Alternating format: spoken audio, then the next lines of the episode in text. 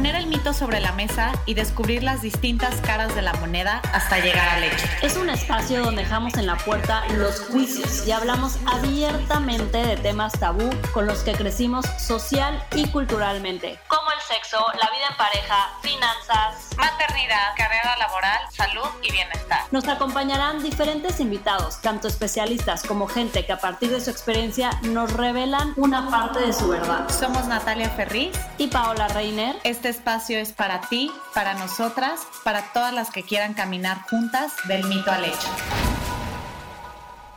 Bienvenidas a un episodio más de Del mito al hecho. Y hoy tenemos el gran, gran honor de tener como invitado al doctor Mauricio González que estoy segura que muchísimas de las que nos están escuchando ahorita ya lo ubican perfectísimo, ya que es uno de los médicos internistas más reconocidos tanto en México como en Estados Unidos.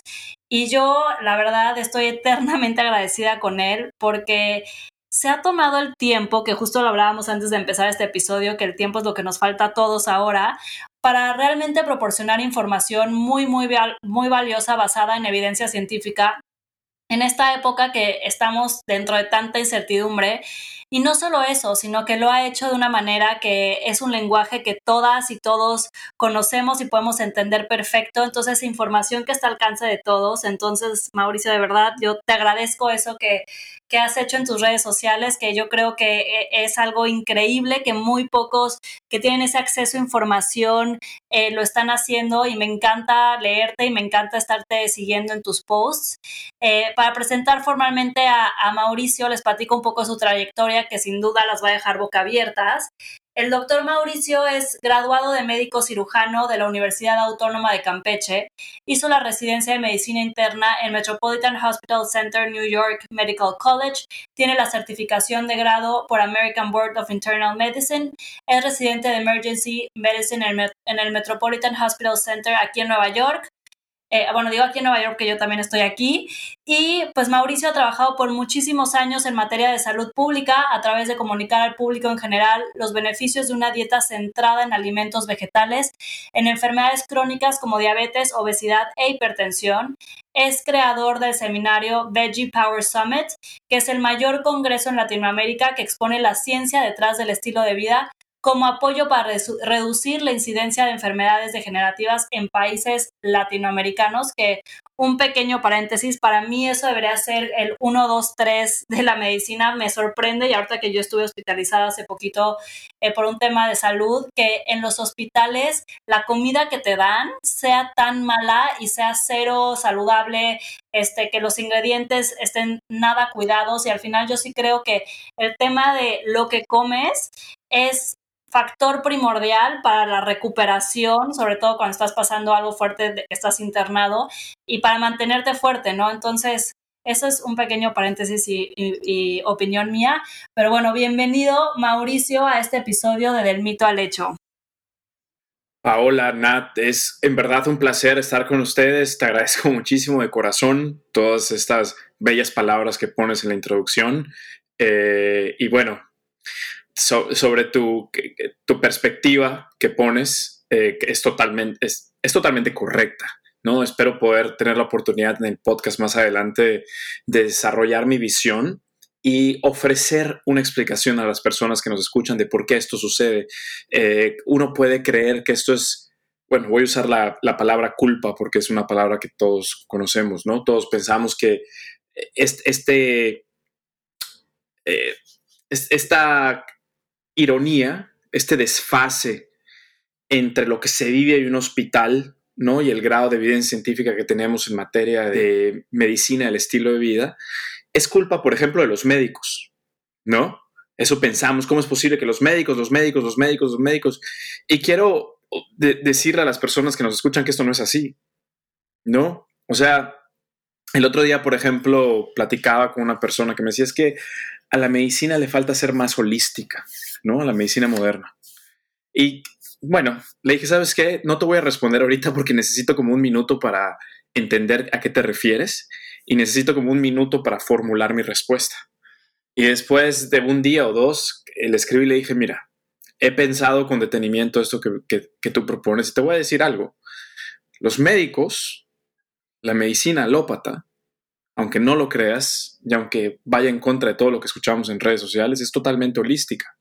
Cuando yo veo a un paciente por primera vez, yo hago una historia clínica. En la historia clínica yo tengo que saber todo, absolutamente todo de tu vida. Tengo que saber tus hobbies, tus alergias, con cuántas mascotas vives, con quién vives, cuál es la relación con tus padres, con tus tíos, cuál es la historia familiar de problemas de salud que ha tenido tu abuela, tu abuelo, tu tía, tu tío, tu mamá, tu papá, tus hermanos, cuántas veces están hospitalizados, alergias a medicinas, eh, comida, etc. Y con base en eso formulamos un plan de cuidado.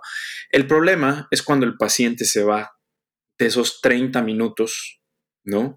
Con, el doctor, y donde llega la vida, a la rutina diaria, donde vivimos en un ambiente completamente obesigénico y donde las industrias tienen más poder que la voz del médico. Entonces, quiero ofrecer la, la opinión de que esto no es culpa enteramente del médico como individuo, ¿no? Obviamente nosotros también somos responsables de esto, pero es este, este desfase que existe entre la vida moderna y el grado de evidencia que tenemos, ¿no? Entonces yo creo que, por ejemplo, los hospitales son presa de esto. Me encantaría decirte que en los hospitales la voz del médico cuenta. Seamos realistas, nuestra voz no cuenta mucho. Sí. ¿No?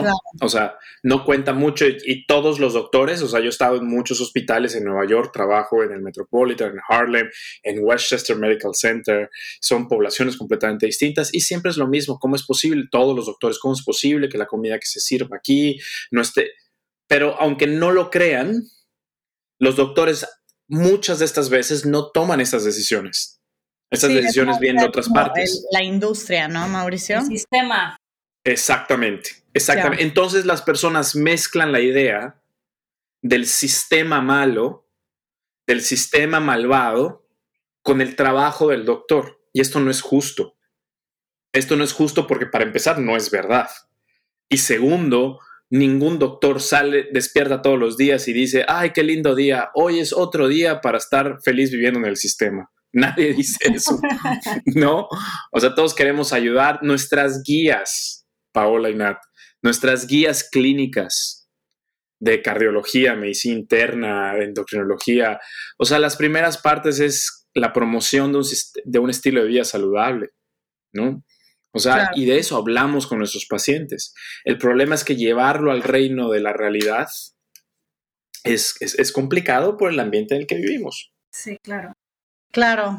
Oye, este Mauricio, pues digo, ahorita Justo en, una parte del, episodio queremos tocar todo ese tema eh, de alimentación, que además eres ahí, este, eminencia, ¿no? Este, pero, o sea, queremos empezar todo esto, ¿no? Porque eh, digamos que desde que empezamos el podcast queríamos hablar de este tema, pero no queríamos, o sea, más bien nos queríamos esperar un poquito porque había muy poca información o más bien había mucha incertidumbre sobre lo que es el COVID. Ya sé que es lo más hablado claramente, este, no solo en el último año, sino en los últimos años, ¿no?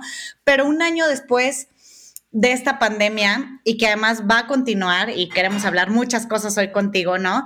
Em, es que queremos hablar de todo lo que no se dijo o no se, no se dirá del COVID, ¿no? Desde una manera científica. Pero primero que nada, Mauricio, me gustaría empezar preguntándote, después de más de, o sea, de, este año pandémico, este, científicamente hablando, hoy, para ti, ¿dónde estamos parados?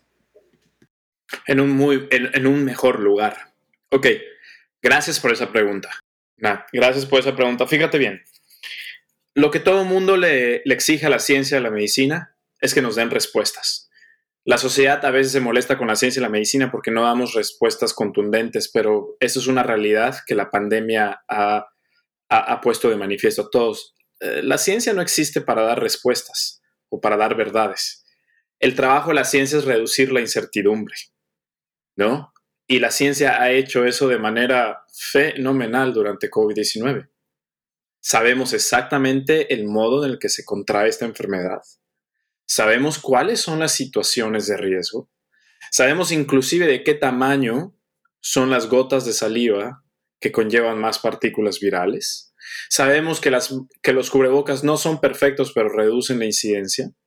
Sabemos que una medicina como la dexametasona reduce la mortalidad en personas que requieren eh, ventilación mecánica. Sabemos que, que, las vacunas que tenemos en Estados Unidos, las tres vacunas Moderna, Pfizer y Johnson, son altamente efectivas y funcionan de cierta manera también para las nuevas variantes circulantes. O sea, esto fue en menos de un año. Esto es un conocimiento. Si esto hubiera pasado hace 15 o 20, no, o sea, no habría forma, ¿no? No habría forma. Eh, y eso te deja saber el grado de poder intelectual que tiene la humanidad cuando enfrentamos un enemigo común. De hecho, yo te lo voy a decir con mucha seguridad y, o sea, creo que eh, en, tu podcast es el primero en el que lo digo, ¿no? Realmente, realmente el gran obstáculo que tenemos hoy por hoy en esta pandemia no es ni las vacunas, ni las medicinas, ni, ni hablarle a las personas sobre las cosas que funcionan. Es la desinformación y el egoísmo social. Esos son los dos grandes obstáculos que tenemos. ¿no? Pensar que sabemos más que los científicos, pensar que sabemos más que los expertos, no querer usar cubrebocas porque va en contra de nuestra voluntad, de nuestra libertad y toda esta maraña de idioteces que no representan nada más que un obstáculo y un impacto tremendamente malévolo en el correcto eh, manejo de, eh, de la pandemia. Esos son realmente los obstáculos a vencer. En materia de ciencia y medicina, o sea, ¿qué te puedo decir? Eh, o sea, que ha sido uno de los avances más grandes y más rápidos que hemos visto en la historia de la humanidad.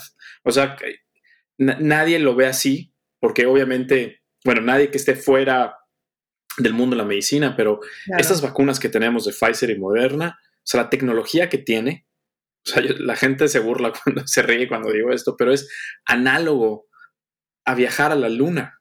O sea, es una tecnología realmente abrumadora desde el punto de vista intelectual. O sea, ¿cómo es posible que una vacuna ahora le inyecte un manual de instrucciones a mi cuerpo y mi cuerpo siga ese manual de instrucciones y produzca anticuerpos cuando ni siquiera me inyectaron la vacuna, el, virus, el, virus, atenuado, partes del virus? O sea, esto es realmente te dice el grado de avances que, de avance que tenemos hoy en día y que se pudo tener además en ocho nueve meses, digo, no en México, pero en el mundo, ¿no? Con ese desarrollo y demás. Y lo que estás diciendo, Mauricio, es que paradójicamente la, la ciencia como humanos dio este avance, pero la misma humanidad es el principal, el principal, este, la principal barrera, ¿no? O sea, la sociedad y eso que nos estás diciendo entre la desinformación y, la poca a veces cooperación o el egoísmo, ¿no? Es súper interesante lo que estás diciendo, Mauricio. O sea, sí creo que, que aparte en tan poco tiempo logramos tener todos esos avances. Entonces, como dices, estamos en una posición mucho mejor a lo que estábamos hace un año por toda la información que ya tenemos, ¿no? Y hay, hay algunas dudas que, que seguro salen y muchas de las mujeres que nos escuchan tienen, y es esta parte que ahorita en cuestión de estadísticas, eh, el porcentaje de muertes en jóvenes ha ido incrementando. ¿A qué factores le atribuyes esto en México? O sea, sé que a nivel LATAM, sobre todo en Brasil es donde es más evidente, pero a mí personalmente me surge esta duda si es por el simple hecho de que hay mayor número de contagios o hay otros factores que están afectando esta estadística en la muerte de jóvenes. Obviamente estamos apenas, Paola, entendiendo cuál es la morbilidad y la mortalidad de estas nuevas variantes circulantes. ¿No? Sabemos, por ejemplo, la que emerge del Reino Unido, que es más transmisible, hasta un 50% más transmisible. ¿ok?, es decir, te puedes infectar con más facilidad en un con un contacto que antes no tuvieras infectado, ¿no? Por ejemplo, sabemos, se cree que esta no es más mortal, es decir, te, infectas con más facilidad, pero no es, no es más virulenta. Sin embargo, geométricamente o estadísticamente hablando, si infectas a más personas, pues van a haber más muertes, ¿no? Entonces, los epidemiólogos todavía no saben si estas muertes que se están presentando en distintos grupos de edad es producto de la variante per se o simple y sencillamente del incremento de casos que existen por estas nuevas variantes. ¿no? Es difícil de decir ahora, estoy seguro que en los próximos meses vamos a tener más información. Sí, justo este tema de las nuevas variantes o las nuevas cepas, yo creo que es algo que a todo mundo nos tiene un poquito pues nerviosos, este, pues al final decir ya estábamos avanzando, este, te sentías más seguro en ciertas cosas y bueno, como cualquier virus, obviamente este virus también ha ido mutando, que luego también eso se nos olvida, que, que, esto no es el único virus que ha mutado, o sea, también este, han, han habido otros, o sea, casi todos los virus en la historia que van, van mutando y pues vamos reaccionando a eso y vamos este, evolucionando también cuál es esa vacuna o cuál es, o sea, cuál es ese este, proceso que hay que tener con ese virus en específico. Pero tú, Mauricio, que estás mucho más empapado y tienes como mucho más información sobre esto, ¿Qué, es algo que nos podrías compartir? Uno, ¿cómo crees que nos va a afectar como esta parte de la nueva, o sea, las nuevas cepas que están eh, teniendo alrededor del mundo? Y este, más bien también, ¿cómo podemos prepararnos para seguir eh, pues cuidándonos eh, también en esta nueva fase del virus, ¿no? Y, y también la última pregunta de, dentro de esta misma es, pues ya vamos a tener que vivir con este virus como como el flu, por ejemplo, como una gripa que ya va a ser parte de, de, nuestra vida siempre eh, y vamos a tener que estarnos vacunando a lo mejor una vez al año, como es en el caso del flu. O sea, ¿qué, qué, qué es lo que se sabe? O sea, ¿o hay información sobre esto o muy poca? ¿O tú qué, tú, tú qué nos puedes compartir? Ay, Mauricio, antes de cualquier cosa, complementando lo de Pau, también de esa misma pregunta, o sea, para nosotros lo principal es entender que es una, una mutación, que es una variante, una nueva cepa, que se sabe de la doble mutación que fue detectada en la India, todo esto que ahorita está como de, pero ya íbamos a salir de uno y nos vamos hacia el otro. Bueno, las, creo que la forma correcta, el concepto, y eso también es nuevo para mí, ¿no? también hay que ser tengo que ser humilde en público porque, bueno, yo estudié medicina interna, estoy estudiando medicina emergencia, todo ha sido también para mí un camino reaprender estos términos, conceptos, ¿no? Ahora digo, Dios bendiga a los virólogos, Dios, Dios bendiga a los epidemiólogos que hubiéramos hecho sin ellos, ¿no? Eh, y ellas. Eh, bueno, eh, creo que la forma correcta, de acuerdo a, a lo que se maneja en estos medios, en estos mundos de investigación, es variantes. ¿no? No es una nueva cepa per se, sino una, e, es una variante, es decir, es el virus que tiene cambios en su estructura eh, genómica, particularmente a nivel de la famosísima ya proteína de espiga que ya todo el mundo conoce, ¿no? Eh, que es la parte estructural del coronavirus que se fusiona con las células humanas para, para adquirir acceso y replicarse y generar lo que nosotros conocemos como infección. Entonces, Obviamente los virus en su eterna búsqueda de sobrevivir, con su inteligencia eh, evolutiva, tienen variantes, formulan variantes en esta proteína espiga que les permite acceder más fácilmente a las células. Ya. Y esto lo hacen pues porque siguen infectando, hay casos masivos por todo el mundo, y pues tienen la habilidad de adquirir estas mutaciones en la proteína espiga. ¿Ok? Ahora, creo que jamás habíamos hecho esta, este monitoreo genómico, ¿ok? Que es ver, estar estudiando todas estas variantes, etcétera. Jamás había sucedido en la historia de la humanidad y por eso ahora estamos aprendiendo a cómo no es suficiente tener la información, sino entenderla, ¿no? Hoy entendemos, hoy, vemos un montón de variantes, pero no entendemos realmente cuál va a ser su, su impacto, no lo entendemos del todo. Lo que sí te puedo decir, y que, bueno, me, cuesta un poco de trabajo decirlo porque da un poco de tristeza, ¿no? Porque siempre quieres ver el optimismo en todo, pero bueno, ahorita en Estados Unidos están subiendo los casos de nuevo, ¿no? Están, están en promedio 63 mil casos por día. Esto es, esto es un incremento o sea, e, es un incremento bastante notable, ¿no? Que, que realmente no se puede explicar hasta ahora de otra manera, más que estas variantes, particularmente la de Reino Unido en Estados Unidos, está causando un muelle en nosotros. ¿no? Y en Estados Unidos ya se llevan un poco más de 90 millones de vacunas de primera dosis y si, como 50, 55 millones de personas ya han recibido dos dosis. eh, que sigue siendo poquito, ¿no? Es, menos del 20% de la población, pero, pues no sé, uno ya esperaría, ¿no? Ver como una, un aplanamiento de casos y no lo estamos viendo. Entonces, ahora está surgiendo, la CDC está muy, muy preocupada. La CDC, con el cambio de administración, ha adquirido, bueno, una nueva cara, ¿no? Y la, la doctora que está a cargo de la CDC ahora está muy preocupada, ya lo dijo en el Congreso, los casos siguen subiendo y las restricciones de uso de máscaras, distanciamiento, se están volviendo muy laxas. Así que yo creo que el tiempo nos va a decir qué tanto impacto tienen estas nuevas variables, pero si me lo preguntas ahora mismo, ahora mismo, marzo 30, 12, 23, te puedo decir que yo sí estoy preocupado. Ok, pues sí, sobre todo por la parte de tan poca información, ¿no? Como decías, o sea, no se sabe realmente qué consecuencias van a tener.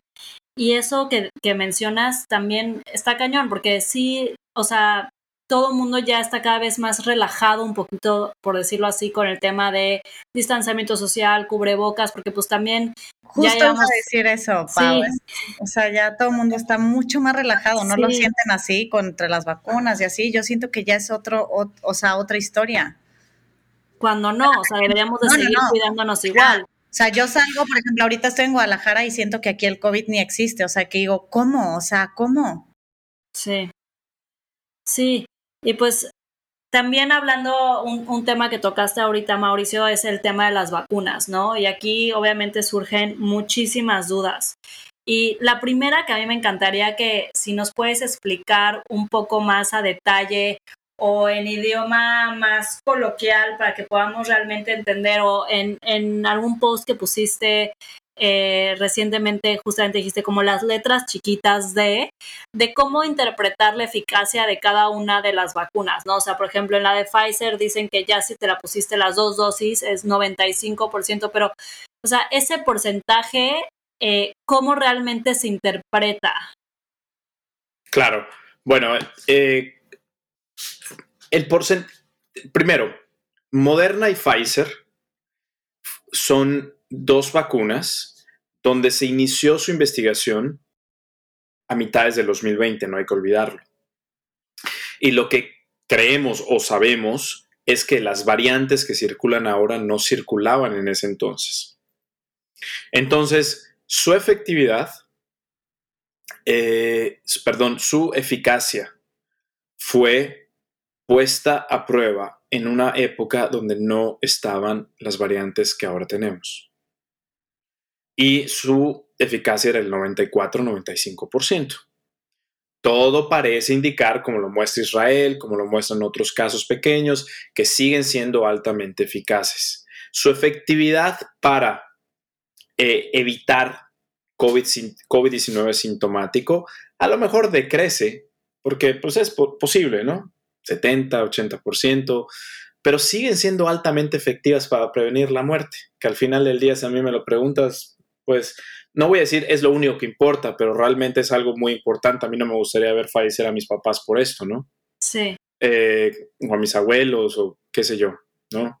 Ya no tengo abuelos, pero bueno, como muchas personas todavía tienen abuelos y cosas forman parte de la familia y son personas que, sobre todo en países como México, como el nuestro, eh, hay una gran incidencia de enfermedades crónico-degenerativas en nuestros abuelitos, ¿no? Y, y eso los pone en, en un lugar muy frágil. Yo sigo estando contento con la eficacia que proveen estas vacunas. Ahora, la de Johnson Johnson, por ejemplo, se llevó a cabo en un momento, o sea, los estudios se llevaron a cabo en un momento donde ya estaban estas variantes circulando, sobre todo la del Reino Unido y la de Sudáfrica. Por eso la eficacia fue menor, como de 70%, más o menos, ¿no? Más o menos más o menos. Obviamente la, gente se confunde mucho porque hay subgrupos, ¿no? Fue 86 en el grupo de los jóvenes, fue 75 en el grupo de los ancianos, fue tanto, o sea, en general es como 70% eficaz, pero sigue siendo sumamente eficaz para prevenir la muerte y la hospitalización, más del 98%, ¿no? Entonces, eh, lo que te puedo decir es que en Estados Unidos las vacunas que tenemos previenen previenen la mortalidad y previenen la enfermedad.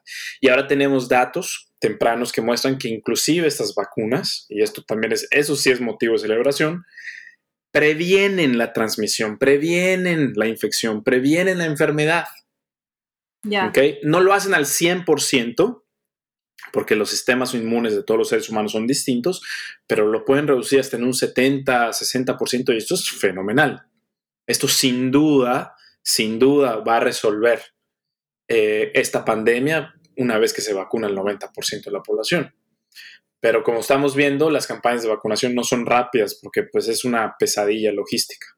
Y si tienes países como México. Como México, ahí está, está peor, porque nos va a tocar hasta dentro de dos años. México, el problema, el, el problema que yo le veo a México es. O sea, lo de las vacunas, yo, digo, yo lo tuiteo a menudo, ¿no? México está viviendo en un, eh, una irrealidad en cuestión de dónde está yendo el futuro. ¿no? Hoy en día los países tienen que tener una idea franca de que el futuro se basa primordialmente en ciencia y tecnología. O sea, ¿cómo es posible que Cuba ya está produciendo una vacuna y nosotros no estemos haciendo? O sea, e, este desfase de, ideas, ¿no? E, e, es un problema. Y en México, obviamente, eh, o sea, no, no tengo afán de criticar nada. De hecho, no entiendo la política, no me gusta la política. Bueno, sí me gusta, pero no la entiendo. Esa es la realidad, ¿no? Eh, tienes, en, cuestión de pandemia, tienes que tener un cierto liderazgo, ¿no? Por ejemplo, el cubrebocas no es perfecto, ese todo el mundo lo sabe, ¿no? O sea, no te va a curar, pero, hombre, sí reduce la incidencia de casos y pues tú esperarías que todo el gobierno desde arriba hasta abajo lo esté usando para mandar un mensaje de unidad, ¿no? No se hace en México. Entonces, ¿qué genera desde el punto de vista psicológico esto? Pues mensajes conflictivos. ¿no? Y si a eso le agregas que no producimos vacunas, que tenemos que recibirlos de otros países, ¿no? Eh, puedes entender que, es la receta del caos. O sea, todo el mundo, yo todo el mundo me está escribiendo todos los días, ¿no? O sea, ¿qué piensas de esta vacuna? ¿Qué piensas de la otra? ¿Qué piensas de esto? ¿Cuál me debo poner? O sea, es, realmente complicado desde este punto, ¿no? Eh, yo creo que lo más importante es que los países, sobre todo Latinoamérica, tengan una estrategia clara. Y vaya, y esto no es solo de México, Paola, tú lo viviste con Estados Unidos antes de la administración Biden, ¿no? Sí. O sea, unos estados cero cubrebocas. O, sea, esta marea de, de conflictos fue lo que es lo que daña mucho.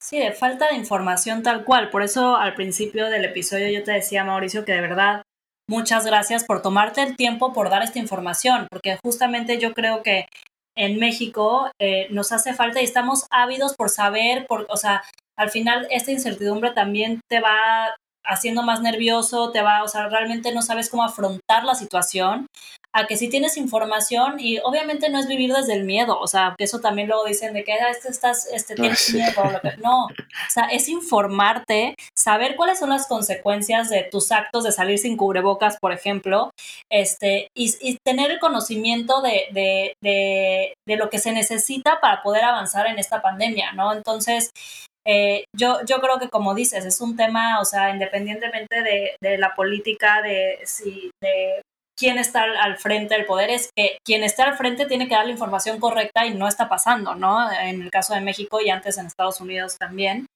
Este, y eso nada más desinforma, eh, crea caos, como dices, y ya cada quien no sabe ni a quién creerle ni cómo creerle, ¿no? Y otra, otra duda que, que, yo creo que también surge mucho, este, sobre todo porque pues ya a cada vez más y más gente le da COVID, es como, bueno, si a mí ya me dio, este, si ya tengo los anticuerpos, ¿me pongo la vacuna o ya no? Este, que eso también. O me pongo una dosis o las dos. Como que se ha escuchado mucho, ¿no, Pau? A mi papá que ya le dio. O sea, sí, que si ya me dio, a lo mejor solamente ya con una dosis. Unos doctores le dijeron que uno, las dos, yo ya no sé. Sí, sí, sí. Bueno, primero, eh, desafortunadamente, o sea, la realidad es que muchas personas que se infectan con la COVID-19 eh, generan una buena cantidad de anticuerpos y se cree que por lo menos los protegen seis meses. Pero también existe un sector de la población que por razones que todavía no, no, entendemos bien, eh, no su, la respuesta inmune es muy variable. En algunas personas ya no detectas anticuerpos a, los 30 días, a los 27 días, y uno, ¿pero por qué? No lo sabemos. Entonces, la infección genera una inmunidad variable. Ese es nuestro, esa es la declaración a través de todas las sociedades de medicina en el mundo. ¿no? Del 95%, porque siempre hay un 5% disidente, ¿no? Pero ese 95% piensa que la inmunidad generada por la enfermedad por la enfermedad es muy variable. En cambio, la inmunidad generada por las vacunas es concisa, bueno, yo le digo concisa, precisa y maciza, ¿no? O sea, te genera anticuerpos específicos para la COVID-19, eh, células T, etcétera, y lo hace de una manera muy fuerte, muy eficiente. Por eso nuestra mejor recomendación es que aunque te haya dado la enfermedad, te debes de seguir vacunando. Punto y final, ¿no? Las dos dosis. Las, y ahí voy al segundo punto.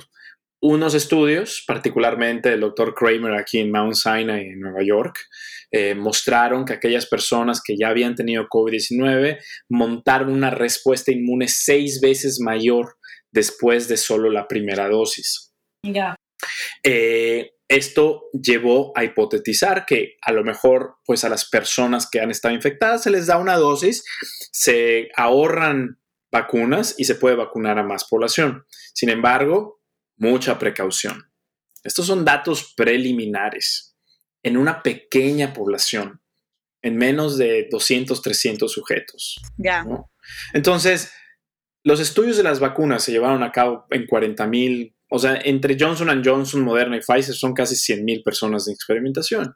No vas a comparar el poder de esos estudios a estos estudios que acabo de mencionar. Entonces, ahora yo pertenezco a una camada de doctores que creemos que no hay necesidad de modificar los protocolos que fueron eficientes. Si te toca Moderna y Pfizer, ponerte las dos dosis, y si es Johnson Johnson, una dosis, pero no cambiar los protocolos. No es momento de cambiar. Y el otro problema es una, sería una pesadilla logística, piénsenlo, ¿no? O sea, ¿cómo pruebas que ya tuviste infección? Te tendrías que hacer una prueba de anticuerpos. ¿Y qué nivel de anticuerpos es aceptable? ¿Y cómo lo muestras? ¿Cómo lo pones en un sistema para que nada más te toque una vacuna? ¿Cómo vas a hacer que un sistema detecte quién se va a poner una vacuna, quién se va a poner dos. O sea, logísticamente representa una pesadilla. ¿No? Sí. Sí, no, total, totalmente. Y, como dices, al final es, si ya te pusieron la de la, primera de Pfizer, vete a poner la que sigue de Pfizer. O sea, también luego la gente empieza a hacer sus, sus propias combinaciones y es como hay ciertos protocolos, es de cierta manera por este, por, tiene razones científicas y de medicina que es necesario seguirlas al pie de la letra, que yo creo que es muy importante que las que nos están escuchando lo sepan.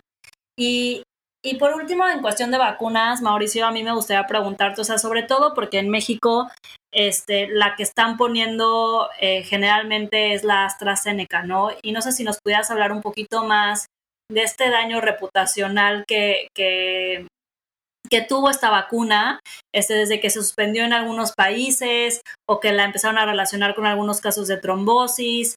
Eh, ¿qué, ¿Qué información nos podrías dar respecto a esta vacuna que es la que ahorita en México está mayormente disponible? Bueno, eh, es penoso lo que le sucedió a AstraZeneca, ¿no? O sea, quiero, quiero decirle a las personas que nos escuchan, Paola y Nat, que, bueno,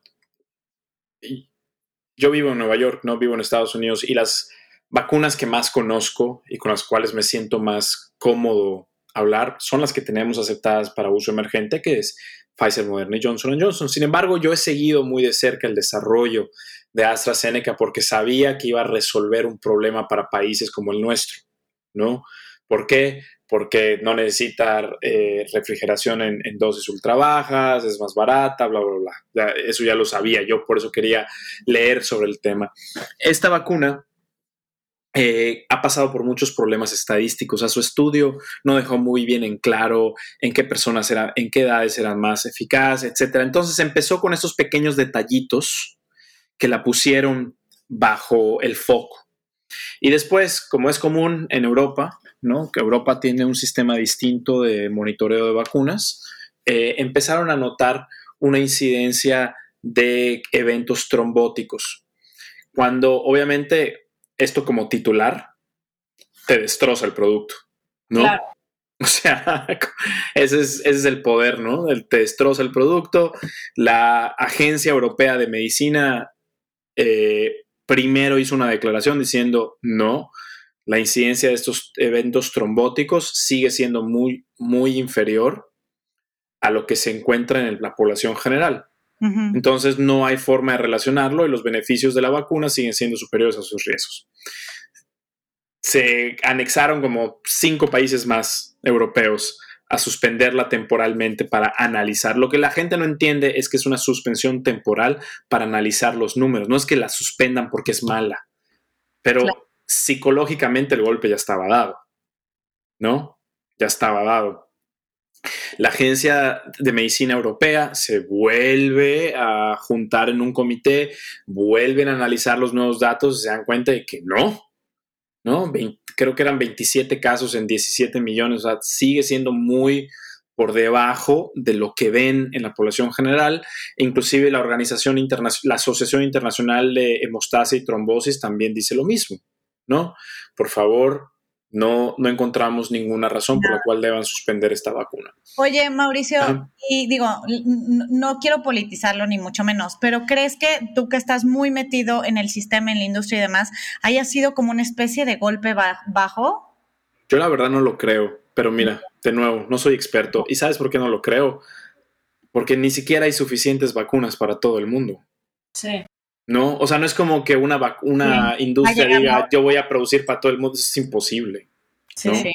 Entonces, y además, otro malentendido que tienen las personas, ¿no? Que, que yo lo destruyo en redes sociales, es el famoso, Mauricio, tú eres preso de la industria, las vacunas van a ganar dinero de esto, cantidades masivas. Para empezar, eso no es cierto. Las farmacéuticas ganan dinero en medicinas, por supuesto, y un montón, porque cuesta un montón producirlas y hacer investigación. Y cuando digo un montón, hablo de billones de dólares. Pero bueno, eso es tema de otro, eh, de otro podcast. Pero las vacunas, they don't make money. No, no hacen dinero. De hecho, empresas tienen que cerrar que producen vacunas porque no es lucrativo. ¿No? A ti no te pueden vender una vacuna para empezar. Las vacunas son gratis. No sé si a Paola ya te la pusieron. Eh, eh, no te cobraron. No. ¿No? El seguro te cobra la visita médica Sí. Pero no te cobra la vacuna, ¿no? Entonces, e, e, este es un malentendido. No creo que sea por ahí, honestamente, y sobre todo la, vacuna AstraZeneca fue desarrollada en Oxford, en un departamento que tiene una, historia muy grande de investigación con vacunas de este tipo, ¿no? Yo creo que, como todo, es PR, es publicidad, y la gente, pues, ya lo tiene muy en la mente. Y volvemos al tema de que con el que empezaste, de la información slash desinformación, ¿no? Que pues, se dicen tantas cosas, ¿no? Sí, no, ha, sido realmente revelador. Yo hasta, hasta, amistades he perdido en esta pandemia, ¿no? Por, por la desinformación. De acuerdo. Que, que, que, creo que es algo que también, o sea, reforzamos en este tipo de, de contenidos, y oye, ya última pregunta, Mauricio, ya que te tenemos aquí, este, también lo que surge muchas dudas que me ha pasado a mí de ir a reuniones y que la gente se cuestiona es de que, ah, ok, si estas vacunas en Estados Unidos son FDA approved, pero por emergencia. ¿Nos puedes explicar cuál es la diferencia de que se hayan este, aprobado por emergencia a que estén aprobadas este, como normalmente se aprueban, o sea, según yo, pero no tengo la información, es por un tema de, años, ¿no? Porque no se ha estudiado lo suficiente y pues todavía no han pasado, ni, o sea, ni un año, entonces, pero a lo mejor que tú nos digas exactamente cuál es la diferencia entre que se aprobaban por emergencia, aprobadas como normalmente se hace. Bueno, los, las fases de experimentación que pasaron esas vacunas son las mismas que pasan otras vacunas. ¿no? Y la gente tiene la idea de que pasan décadas, esa pasó cuatro meses, ocho meses. No funciona así. La realidad es que las vacunas que, las que tenemos, eh, Paola, la de Moderna y Pfizer, por ejemplo, eh, los mismos, las mismas fases de experimentación fueron llevadas a cabo, pero se llevaron a cabo casi al unísono. Entonces, por eso fueron capaces de sacar la vacuna en un, en un tiempo estelar. No porque cortaron esquinas, no porque cortaron pasos o porque tomaron atajos, sino porque tomaron un vehículo más rápido. Eso es todo. Ya. Pero no es porque se hayan saltado pasos. Esas vacunas tienen un nivel de evidencia tremendo. Imagínate, una vacuna puede tener, pudo haber tenido 40 mil sujetos de experimentación. Esto es enorme. Sí. ¿No? Además, ¿por qué se, se, extiende el uso de emergencia? Porque, porque tienen razón, porque tenemos que ser cautos, ¿no? O sea, 40 mil personas de experimentación no exime que una vez que tú das esta vacuna a, a 300 millones de personas, pues algo malo puede suceder. Entonces, por eso se le da un uso de autorización emergente, por precaución, nada más. Nada más. Y además, tienen que, algo que a mí en lo personal como papá, como hijo, me deja muy tranquilo, es que esas vacunas no, no se deja de monitorear su seguridad. Ahora, mientras tú y yo hacemos, mientras ustedes y yo hacemos este podcast, se están monitoreando los efectos de salud de estas vacunas. Sí. ¿No? Porque necesitamos esta información. Esa es la única razón, es precaución. Es nada más eso. Nada más eso. Obviamente, la, la, narrativa antivacunas es que lo hacen porque, porque saben que algo está mal y no, lo, y no las quieren autorizar. Eso no es así. ¿No? Y ese es el problema de la desinformación, que sí. es muy fácil cambiar la narrativa cuando, pero son solamente datos falsos. Qué importante es contar con esta información y escucharte decirlo, Mauricio, porque sí, a mí te digo, me ha pasado en reuniones de que sí, es que nada más está de emergencia y como no hay información sobre eso, pues se puede este, tomar una decisión no adecuada por estar mal informado, ¿no? Entonces... Pero la gente, Paula, lo dice con una seguridad, así ah, no, como... Claro, no, claro, claro. En, sí. esta, en esta pandemia ha perdido este, amistades. O sea, a mí también me pasa que digo, neta, la gente sí lo dice, pero con una seguridad, sea vacunas, no vacunas, una, la otra, el virus, el nada, o sea, ya es como, o sea, poco menos que los expertos, pues. O sea, a mí me deja perplejo, ¿no? O sea, yo llevo estudiando, bueno, yo estudié nutrición antes que medicina, ¿no? Cuatro años, seis de medicina, diez, seis años de residencia, son 16 años que he estado en la escuela, ¿no? Eh, no sabes lo difícil para mí que ha sido reaprender esta parte de la virología, de la inmunología, de la estadística, y todavía, obviamente, no la manejo al nivel que la manejan los expertos que están en estos institutos que han puesto su vida al servicio de este tema. ¿No? No sé si tú lo detectes, Paola, cuando ves mis publicaciones, pero siempre trato de establecer que, que, no me considero un experto, que simple y sencillamente lo que hago es que amplifico la voz de las instituciones que tienen el privilegio de contar con esta información de primera mano, como es la Organización Mundial de la Salud, la CDC, etc. Entonces, cuando yo escucho a estas personas, ¿no? Que, que, que dicen esto con tanta seguridad, digo, o sea, no sé, me, cuestiono la soberbia que existe en nosotros los seres humanos, ¿no? Y también, y también el privilegio, seamos, seamos honestos, ¿no? Qué fácil para nosotros es hablar de esto, ¿no? De qué mal es la vacuna cuando, no sé, vives en la mejor colonia en México, ¿no? Compras tus ropas en Estados Unidos, puedes ir al, al doctor que tú quieras, tienes agua potable, no estás expuesto a a, infecciones como las personas que viven en la sierra. O sea, entonces hablas desde tu burbuja, ¿no? Y eso, eh, y eso es un verdadero problema de salud pública, en verdad. O sea, es un verdadero problema. Te puedo dar un ejemplo muy claro. Un doctor de Yale se fue a Karachi, Pakistán, a hacer un estudio aleatorizado donde eh, en, una, en una parte de, Karachi donde había una incidencia enorme de, de, neumonías y diarreas por falta de lavado de manos. Y llevaron a voluntarios para enseñarles a cómo lavar manos, pero no, no los clásicos voluntarios que llegan y te dan un panfleto y se van, ¿no? No, los voluntarios que llegan, entran a tu casa, a ver, muéstrame cómo se lava las manos, señora. Pues así, ok, ¿y cuántas veces las lava? No, pues se tiene que poner un recordatorio. Y a ver, eh, ¿Qué hace después de cambiarle el pañal a su hijo? Pues entro a la cocina. No, se tiene que lavar las manos y después entrar a su cocina.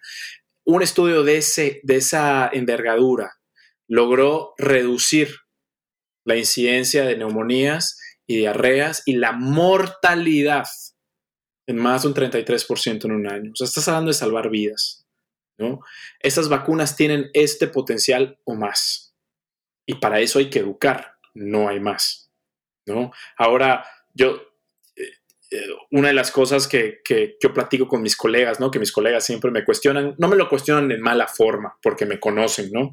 Pero me dicen, Oye, Mauricio, ¿cómo te sientes cuando te invitan a lives con artistas, celebridades, televisión y, tienes que hablar de esto? Le digo, lo hago por simple, la, simple razón que el 70% de la población extrae información de allí.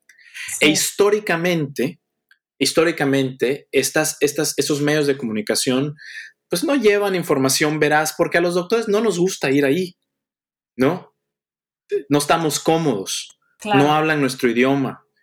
No quiero que me vean como una persona pues que está buscando fama o que está buscando esto. Pero la realidad es que si no vas a estos medios y no estás en redes sociales, no estás haciendo nada por tu población ahora, hoy en día. ¿No? Entonces, sí, para contestar tu pregunta, la desinformación sigue y además la desinformación no es como una cura.